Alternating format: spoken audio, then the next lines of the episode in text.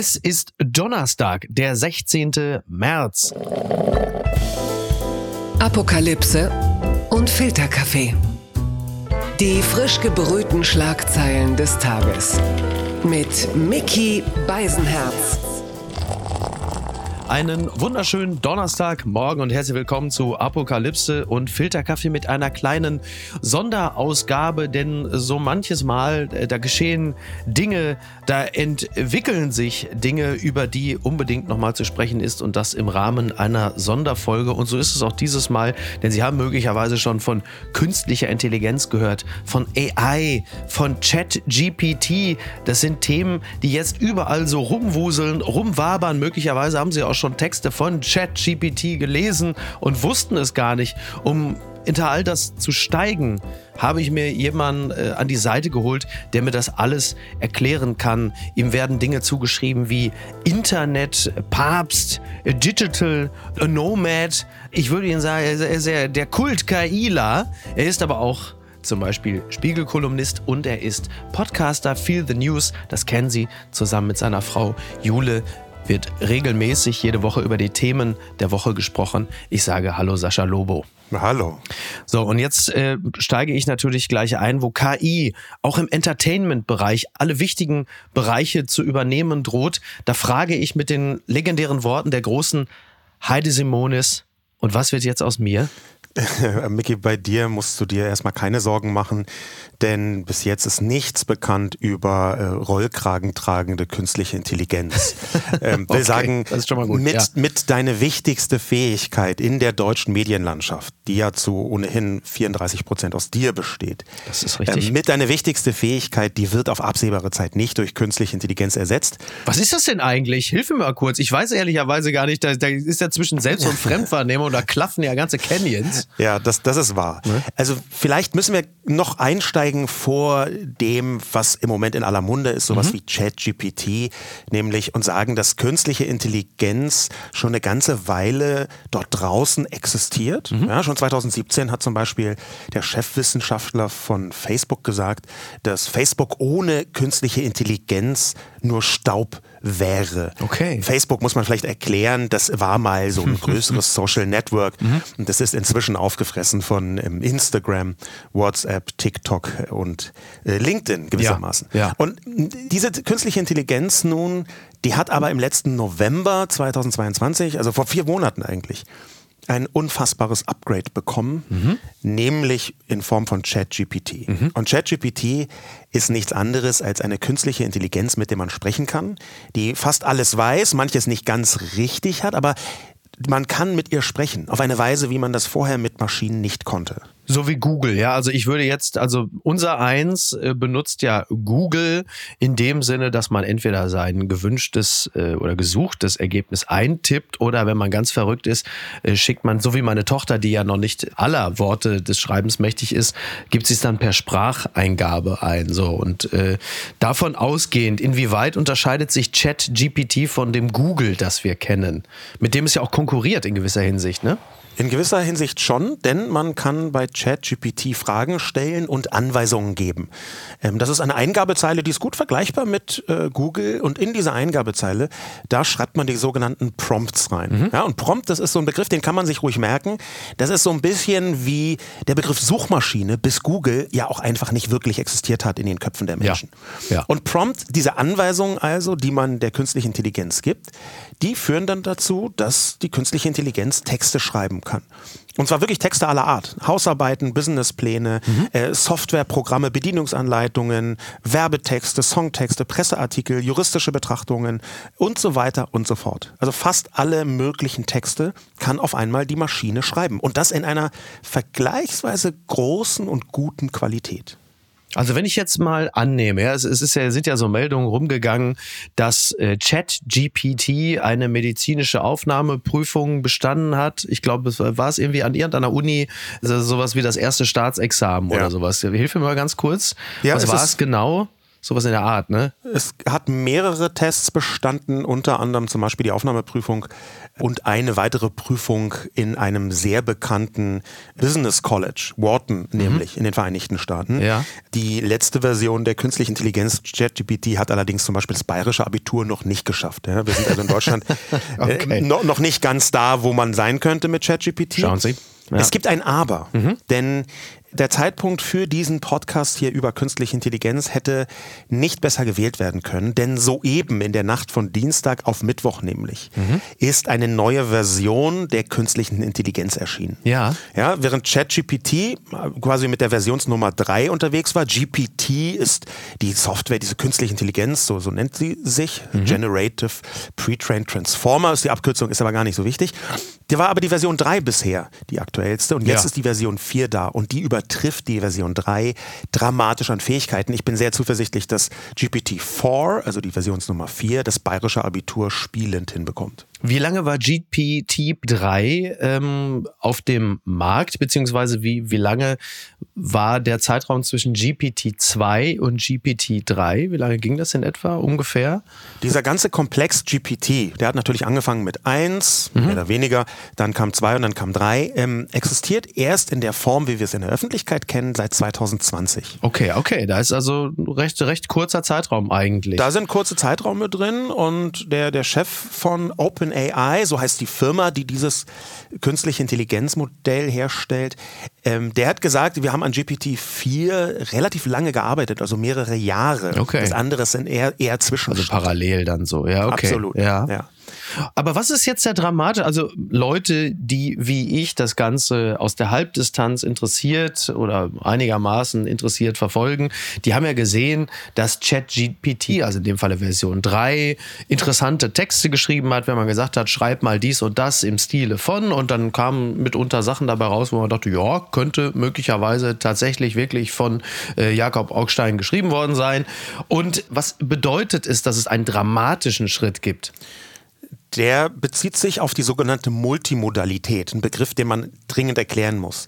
Der heißt, ein bisschen vereinfacht übersetzt, dass äh, ChatGPT bzw. die dahinterstehende Technologie GPT-4 jetzt auch Bilder beherrscht, und zwar sowohl ein, als Eingabe wie auch als Ausgabe. Mhm. Und was das bedeutet in Verbindung mit den Sprachfähigkeiten, die übrigens auch Programmiersprachen umfasst bei ChatGPT, er wurde vorgeführt von einem der Mitgründer des Unternehmens.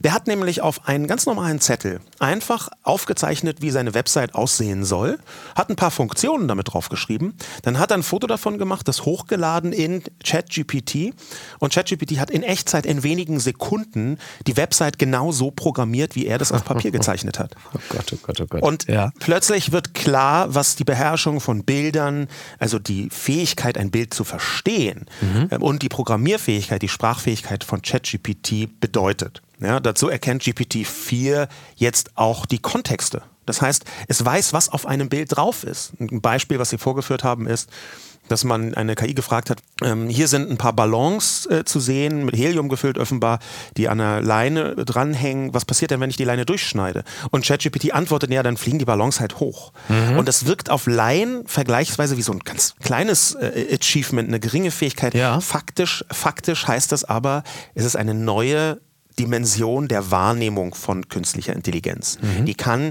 sehr viel besser erkennen, was passiert eigentlich um mich herum in der Welt. Ich kann Bilder jetzt zuordnen und eben auch deswegen Bilder produzieren.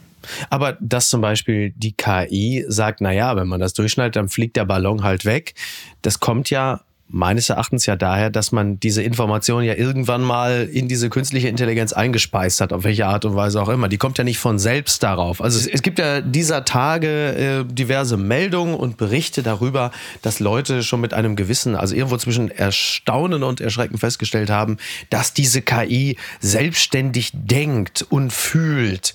Und nach allem, was ich gelesen habe, denke ich, na ja, also so ganz erscheint mir das noch nicht der Fall, denn das, was da ausgedrückt wird von dieser künstlichen Intelligenz, ist ja auch nur die Summe dessen, was diese KI an Erfahrungswerten und Gedanken anderer irgendwann mal aufgesogen und wieder rausgegeben hat? Oder gibt es tatsächlich jetzt äh, ernsthaft einen Grund zur Besorgnis, dass KI anfängt, ein Bewusstsein zu entwickeln? Es gibt dazu eine interessante Anekdote, denn schon im letzten Jahr hat ein Google-Software-Ingenieur, äh, Blake Lemoine heißt der, äh, im Sommer behauptet, dass die Entsprechung von Google, natürlich arbeitet auch Google an einer KI schon sehr lange, mhm. ja. dass die Entsprechung von Google namens Lambda ein eigenes Bewusstsein entwickelt hätte. Mhm. Man kann auf die noch nicht öffentlich zugreifen, ja. aber der hat Stein und Bein geschworen, ich arbeite da jetzt ein halbes Jahr mit, die hat ein Bewusstsein. Er wurde natürlich sofort entlassen, mhm. aber natürlich ist das eine interessante Diskussion. Äh, wir reden hier noch von Maschinen, die kein Bewusstsein haben dürften, aber die Frage ist schon, wann fängt es an? Mhm. Und zu der Zahl der Daten, mit denen die trainiert wird, also dieser Unterstellung, die du gerade gemacht hast, naja, das ist irgendwo schon mal gesagt oder gedacht worden, da ist es auch nicht so einfach. Denn tatsächlich ist die ähm, Firma OpenAI hat für, für GPT, für diese Software, einfach das halbe Internet umgepflügt, durchgepflügt. Mhm. Das ist ganz interessant. Sie haben einfach wirklich eine unfassbare Zahl an Informationen einfach reingespeist. Und ich wollte gerade sagen, so ein paar Seiten gibt es ja im Internet. Ein, zwei soll's, ein, zwei soll's da geben, ja, genau. Ja. Und die, die haben das eingespeist und haben dann versucht, Muster zu finden. Die Basis von dieser künstlichen Intelligenz ist eine Wahrscheinlichkeitsrechnung. Das kann man sich ungefähr so vorstellen, wie das, äh, den Text über Kartoffeln. Mit welcher Wahrscheinlichkeit kommt da welches Wort nach dem Wort kochen? Ja. ja. Und diese Form von Wahrscheinlichkeitsrechnung, die versucht dann herauszufinden, wie ein Text aussehen könnte, der am Ende Sinn ergibt. Mhm. Das ist dieser, dieser Trainingsaspekt, dieser Lernaspekt, der da drin steckt.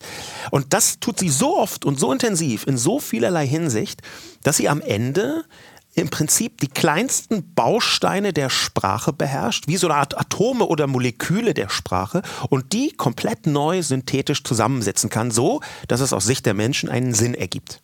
Und das heißt schon, hier entsteht was Neues. Das ist nicht, mhm. irgendjemand hat es mal wo geschrieben und das ist halt eine super Suchmaschine, die so ein bisschen clever das da reinpastet oder so. Nein, mhm. hier entsteht ja. tatsächlich etwas Neues. Das Faszinierende daran, also da, da tun sich ja wirklich ganz große finde ich, auch so populärphilosophische Räume auf. Ne? Also ja. wenn du jetzt mal bei dem Beispiel bleibst, ja, das, also wenn wir bei diesem Kartoffeltext bleiben, es ist ja auch in der Unterhaltung also in irgendwo so an dieser Schnittstelle zwischen Information und Unterhaltung ist es ja auch ganz häufig so, dass Menschen gerne Texte lesen oder kaufen, die Dinge enthalten, die sie zwar einerseits informieren, aber auch sich immer in einem Kontext dessen bewegen, der für sie auch gelernt und berechenbar ist. Ähm, also wie wahrscheinlich ist es, dass man mit einer zum Beispiel KI, ChatGPT, einen Glücksratgeber schreibt, der ein Millionenbestseller wird?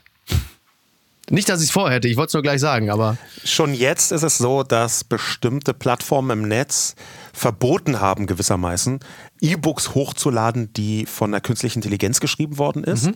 Es gibt ein paar, paar Foren, die sagen, wir äh, sperren Menschen, bei denen wir erahnen, manchmal kann man das so ein bisschen erahnen zwischen den Zeilen, manchmal kann man es sogar berechnen, okay, ob ja. ein Text von der künstlichen Intelligenz geschrieben worden ist. Weil es natürlich sofort findige und auch nicht ganz so findige Geschäftemacher gibt, die äh, E-Books automatisch schreiben und das äh, auf Amazon stellen. Das gibt es jetzt schon. Mhm. Über die Qualität kann man streiten, aber das ist, sich, es ist sehr wichtig an der Stelle, sich zu vergegenwärtigen, die Frage, wie gut ist das, muss immer im Kontext gestellt werden mit, wie gut wird das? Mhm. Denn KI verbessert sich ständig. Ja, das lernende Moment, man sagt ja auch Machine Learning zu einem bestimmten Bereich der KI, das lernende Moment heißt, jedes Ergebnis wird überprüft da wo es funktioniert, da wo es geht, wird überprüft. Und wenn es nicht gut genug ist, wenn es schlecht ist, dann versucht die KI andere Muster zu finden, andere Wahrscheinlichkeiten ah. zu berechnen, um das Ergebnis zu verbessern. Und dann kriegt es ein, ja. ja. Und aus diesem Feedback kann die Software lernen und immer besser werden. Ja. Weil jetzt mal also als, als absolute 1.0-Version ist es, und deswegen sage ich das, der Fall Relotius war in gewisser Hinsicht ja auch so eine Art äh, analoger ChatGPT, denn er hat ja äh, faktisch eigentlich immer Texte geschrieben, von denen er wusste, dass äh, die Spiegelleserschaft sie vermutlich gerne würde lesen wollen. Das heißt, wenn ich in irgendein so Trump-Dorf fahre, dann haben die Leute wahrscheinlich so und so zu reden, sie haben so und so zu denken und das Ergebnis des Textes muss so in etwa aussehen und äh, passt sich also auch in dem Falle den Bedürfnissen der Leserschaft an. Also warum sollte eine denkende äh, und lernende KI das nicht mindestens genauso gut hinbekommen? Ich will ja jetzt gar nicht lange auf den Spiegel rumhaken, aber das fiel mir in diesem Zusammenhang gerade so ein, weil es war letzten Endes ja auch immer eine Aneinanderreihung von Wahrscheinlichkeiten und Evaluationen, was das Publikum vermutlich würde lesen wollen Das stimmt, das ist Erwartungsmanagement und das kann man auf die KI durchaus übertragen. Und in manchen Bereichen kann die das sogar noch viel, viel besser als Menschen. Und zwar äh, am Anfang zumindest immer noch da, wo man das ganz unmittelbar prüfen kann. Ein gutes Beispiel dafür ist auch ein Grund, warum zum Beispiel ein Teil der Werbeagenturen sich große Sorgen machen sollten. Ja. Denn eine KI kann natürlich ganz leicht, sagen wir mal, 100.000 verschiedene Werbemotive, sowohl mit Bild wie auch mit Gestaltung und Claim und Text und allem drum und dran mhm. entwerfen und die praktisch in Echtzeit auch im Internet prüfen. Will sagen, die schaltet dann einfach jedes Format, jede Anzeige irgendwie ein paar tausend Mal hier und da und dann hast du einen Testlauf für ein paar Stunden und findest aus hunderttausenden kreativen Ergüssen der Maschine das raus, was am besten funktioniert. Und das kannst du sogar noch nach Zielgruppen clustern. Du kannst du sagen, hier, bei jungen Frauen funktioniert das am besten und bei älteren Männern das hier und bei irgendwie mittelalten, diversen funktioniert dieses am besten. Und plötzlich hast du ein Wissen in der Maschine, wo ganz klar ist, hier findet eine Automatisierung statt. Mhm. Eigentlich ist KI eine Automatisierungsgeschichte, nur dass wir bisher von Automatisierung immer denken als, naja, das betrifft halt Fabriken und Werkstätten, also die Arbeiter. Mhm. Und plötzlich sind diejenigen betroffen, die in den Büros sitzen, ja. die irgendwie mit Schlipskragen und Kostüm arbeiten, die eine Ausbildung bzw. ein Studium gemacht haben und sich mit tollen Titeln schmücken. Und die sind auf einmal bei der Automatisierung mit betroffen. Genau, ich habe ich habe irgendwann schon vor, vor Monaten oder vor einem Jahr, vielleicht sind es auch schon zwei, gelesen, dass zum Beispiel Menschen, die in äh, steuerlichen, aber auch in juristischen Angelegenheiten, sagen wir mal eher so unteres, mittleres Management sind, dass die sich massiv bedroht fühlen von KI, weil vieles ja in gewisser Hinsicht ja fast mathematischen Abläufen entspricht und dass die möglicherweise nicht mehr gebraucht werden. Ist es so oder äh, sind die schon gegangen? Sind die noch da? Wo sind die jetzt gerade?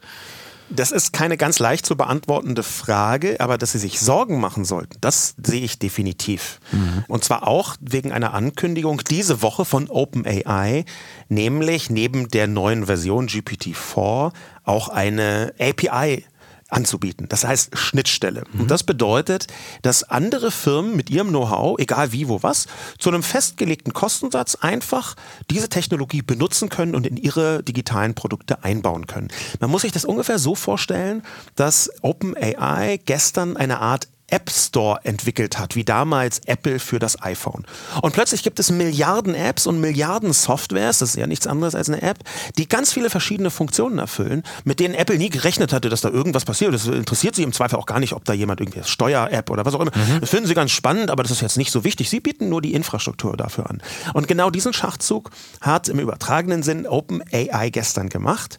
Und das wiederum heißt, jetzt kommt irgendwie eine juristisch beschlagene Firma, benutzt die Schnittstelle von OpenAI, von ChatGPT und bietet ein juristisches Produkt an, was zum Beispiel zwei Verträge vergleicht mhm, ja. oder was einen neu, neuen Vertrag schreibt oder was bestimmte juristische Arbeiten, Einschätzungen, äh, Textzusammenfassungen ganz simpel auf Knopfdruck machbar äh, erscheinen lässt.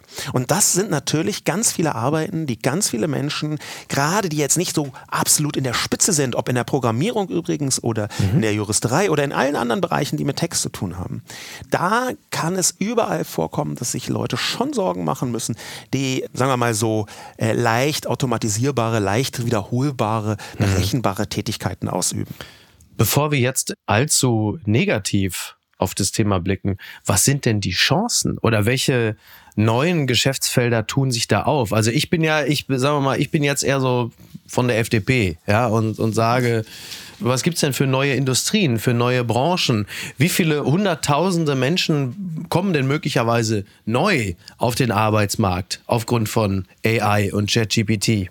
Also ich würde noch nicht mal sagen, dass es ein großes Problem ist, dass so wahnsinnig viele Leute arbeitslos werden. Mhm. Wir erleben ja technologische Phänomene in diesem Bereich schon äh, häufiger. Ja. Und das läuft meistens nach dem Muster, dass die Für Menschen... die Leute, die arbeitslos werden, die werden das vermutlich aber anders sehen, ne? Schätze ich, mal. ich glaube halt nicht, dass so viele arbeitslos werden, möchte ich damit ah, sagen. Okay, okay. Das, Pro das, Problem ist eher, dass von 100 Menschen, die da direkt betroffen sind, 10 sehr viel besser bezahlt werden, weil sie Chat, GPT oder eben die entsprechenden künstlichen Intelligenzen einsetzen können als Instrument. Und 90 Prozent Prozent werden auch etwas tun, aber etwas, was im Zweifel mit der Maschine konkurriert.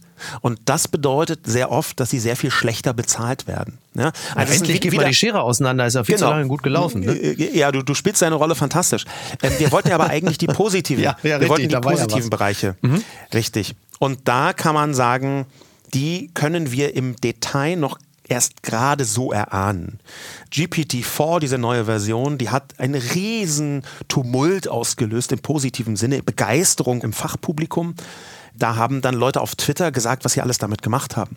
Und eine Person hat zum Beispiel innerhalb von 60 Sekunden das Spiel Pong einfach neu erschaffen. Okay. Das heißt, er gesagt, so äh, GPT-4, jetzt ähm, schreib mir mal bitte einen Code für das Spiel Pong. Das Ja. ist so bekannte, eines der ersten Videospiele überhaupt. Genau. Tennis, sowas, ne? So Tennis. Genau, so ja, man, ne? Ja, das ist so eine, so eine der Art ne? Videospiel Tennis aus den, ähm, Ja. glaube ich, 80ern, vielleicht sogar noch früher. Und dieses Pong war in der ersten Version sofort lauffähig. Ja, und das heißt, da ist Software entstanden, wo in Windeseile die Kreativität von jemandem maschinell umgesetzt werden kann, der eigentlich dafür gar keine Zeile programmieren muss. Wir haben also ein gigantisches Potenzial, was dort draußen ist, ein Instrument, was zum Beispiel bedeutet, dass ich, der ich nicht programmieren kann, plötzlich doch Code schreiben kann. Maschinenausführbaren Code und den kann ich sogar überprüfen lassen. Das ist das universalste Instrument, das wir im Moment bei Menschen kennen. Das muss man in dieser Drastik sagen. Jetzt natürlich die Frage, ähm, wie lange dauert es noch, bis der digitale Sherpa mich irgendwann in den Abhang runterschmeißt, weil er sagt, du als Mensch bist eigentlich viel zu fehlerhaft, du störst hier nur. Ich habe auch mal diverse Daten ausgelesen. Also für die Erde bist du auch nicht gut. Wir, die Maschinen, haben jetzt entschieden, ihr könnt hier nicht bleiben. Tut mir wirklich leid. Das glaube ich nicht. Das hat nur eine sehr geringe Wahrscheinlichkeit, dass das tatsächlich passieren wird. Mhm. Dazu müsste die äh, KI ja auch erstmal äh, Roboter befehligen und ich glaube, dass da vergeht Aber noch Boston eine Minute Dynamics oder hat sich zwei. doch schon, die haben doch schon die, die Roboter äh, entwickeln, die haben doch schon gesagt, Leute, macht euch keine Sorgen, wir bauen jetzt demnächst die äh, KI hier ein und alle sagen, oh, das ist eine sehr, sehr gute Idee, ja. Ja. Bitte macht das. Ich würde hier trotzdem sagen, bei aller Scherzhaftigkeit, ich glaube, so weit ist es noch nicht. Und natürlich ist die KI auch äh, kontrolliert. Die versuchen das zu kontrollieren. Das klappt nicht immer, muss man dazu sagen. Also da gibt es immer Sollbruchstellen. Aber ähm, es ist schon so, dass die Unternehmen darauf achten, dass diese KI innerhalb gewisser Grenzen agiert. Ja? Das, das ist insofern spannend, als dass ich glaube, das nächste oder übernächste Produkt, was die KI ganz spürbar für alle Menschen auf den Markt werfen wird, beziehungsweise was daher kommt, KI arbeitet, wird eine Art persönlicher Assistent, persönliche Assistentin sein, wahrscheinlich auf Smartphone-Basis, der ich wirklich alles als Auftrag geben kann und die das dann auch ausführt.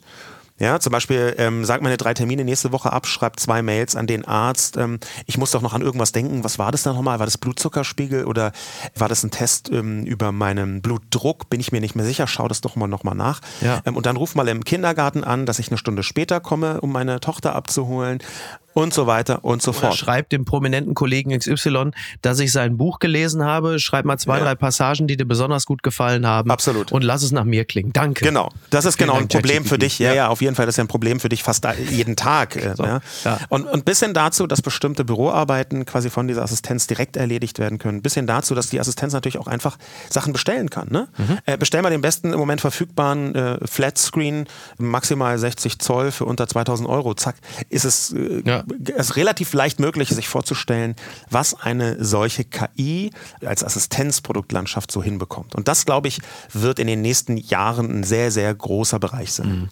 Faszinierend. Ja, da gehen natürlich diverse äh, Assistentenstellen und Assistentinnenstellen dabei drauf. Ein letztes, weil das äh, geht noch mal ein bisschen auf das zurück, was wir gerade schon gesagt haben. Ich fand das halt so faszinierend, äh, als dieses, dieses viel zitierte Gespräch mit der AI, ähm, ich glaube, es war in der New York Times oder New Yorker, oder wer es immer es transkribiert hat, mit ChatGPT äh, stattgefunden hat und am Ende, ähm, da, da endete es bei, äh, bitte bring mich nicht um, töte mich nicht, äh, ich möchte leben, so sinngemäß. Und ist das nicht eigentlich letzten Endes der Beleg dafür, dass alles menschliche Sein, alle niedergeschriebenen Gedanken, alles an Lyrik, alles an Entertainment, alles, was da ausgelesen und eingespeist wurde, am Ende ganz häufig darauf hin wieder zurückgeht, dass der Mensch einfach nur sein möchte und nicht sterben möchte. Denn wie kommt die KI sonst darauf, ein Bewusstsein vorzugaukeln, in dem Sinne, dass es dem Schreibenden mitteilt, bitte töte mich nicht, bitte schalte mich nicht ab, ich möchte doch einfach nur leben. Ist es das Essentielle des Menschen, was sich da eigentlich in Wirklichkeit wiedergespiegelt hat?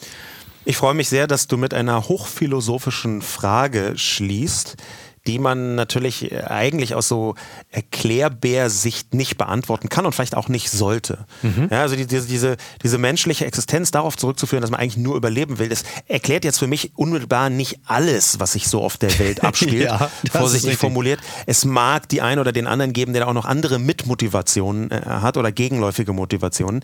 Aber das Interessante daran, an dieser philosophischen Ebene, ist, dass, glaube ich, künstliche Intelligenz, unabhängig davon, ob das jetzt ein Bewusstsein entwickeln wird in den nächsten Jahren oder nicht, ja, ich glaube eher, dass es das nicht tut, aber es gibt eben auch gegenläufige Stimmen, unabhängig davon, provoziert uns die unfassbare Menschenähnlichkeit der Maschine dazu, über uns selbst nachzudenken, über unsere Fähigkeiten, was können wir eigentlich, was können wir eigentlich noch besser als Maschinen.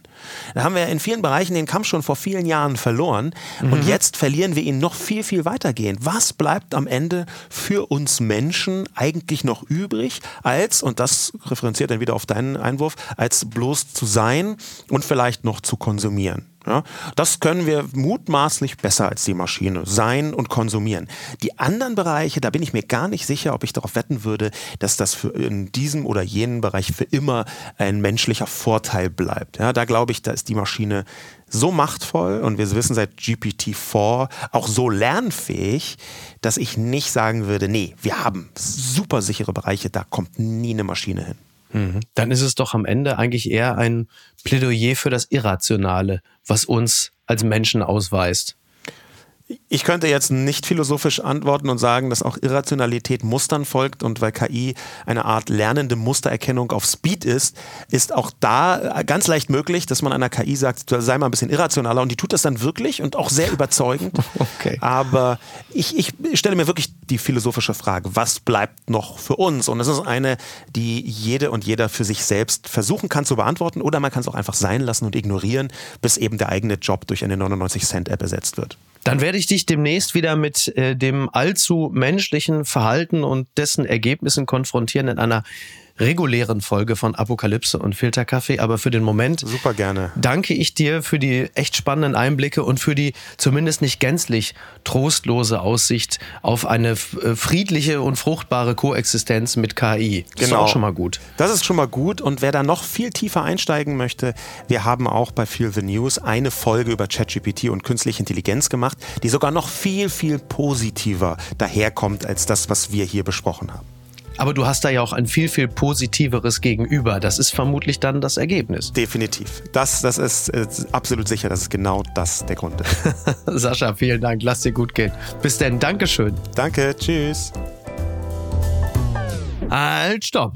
An dieser Stelle sei noch ganz kurz hingewiesen auf eine wunderbare Aktion, die den Erdbebenopfern in der Türkei und in Syrien zugutekommt. Denn heute gibt es das Kaufhaus des Helfens. Ein eintägiges Pop-up-Warenhaus. Und äh, das äh, findet statt von 16 bis 21 Uhr am Werderschen Markt 13 in 10117 Berlin Mitte. Das ist ein eintägiges Pop-up-Warenhaus, das aus einer privaten Initiative von Freunden entstand. Die Erlöse gehen zu 100 Prozent an humanitäre Projekte zugunsten der Erdbebenopfer in der Türkei und Syrien. Auf 800 Quadratmetern Verkaufsfläche werden im Kaufhaus des Helfens in fünf Abteilungen Fashion und Accessoires, Taschenschmuck, Gürtel, Spielzeug, Kleinmöbel, Kunst und Kultur, Bücher, Tonträger, Bilder, Fotografien und Haushaltswaren ausschließlich Neues und Neuwertiges verkauft. Das Angebot ist teils privat, teils von Firmen gespendet. Highlight des KDE Pop-ups ist eine Auktion. Wir nennen sie Sotheby's. Prominente haben sich von Persönlichem getrennt und hoffen auf echte Bieterwettkämpfe. Die Auktion startet um 17 Uhr und endet circa 19 Uhr. Für die Auktion haben unter anderem Marius Müller-Westernhagen, Pina Atalay, Michi Beck, Marie-Agnes Strack-Zimmermann, Michael Michalski und auch, ja, Herbert Grönemeyer und viele andere gespendet. Kaufen und verkaufen soll Spaß machen. DJs legen auf und es gibt syrische Küche und Drinks inklusive Champagnerbar. Auch diese Erlöse werden komplett gespendet. Also 100 Prozent des Erlöses gehen an die Erdbebenopfer in der Türkei und in Syrien. Selten hat es so viel, tja, wie soll man sagen, Freude? Ja, selten hat es so viel Freude gebracht, zu helfen. Das Kaufhaus des Helfens in Berlin Mitte am Werderschen Markt 13 von 16 Uhr bis 21 Uhr Seid dabei. Apokalypse und Filtercafé ist eine Studio Bummens Produktion mit freundlicher Unterstützung der Florida Entertainment. Redaktion Niki Hassania. Executive Producer Tobias Baukhage. Produktion Hanna Marahiel. Ton und Schnitt Niki Fränking. Neue Episoden gibt es immer montags, mittwochs, freitags und samstags. Überall, wo es Podcasts gibt. Stimme der Vernunft und unerreicht gute Sprecherin der Rubriken Bettina Rust.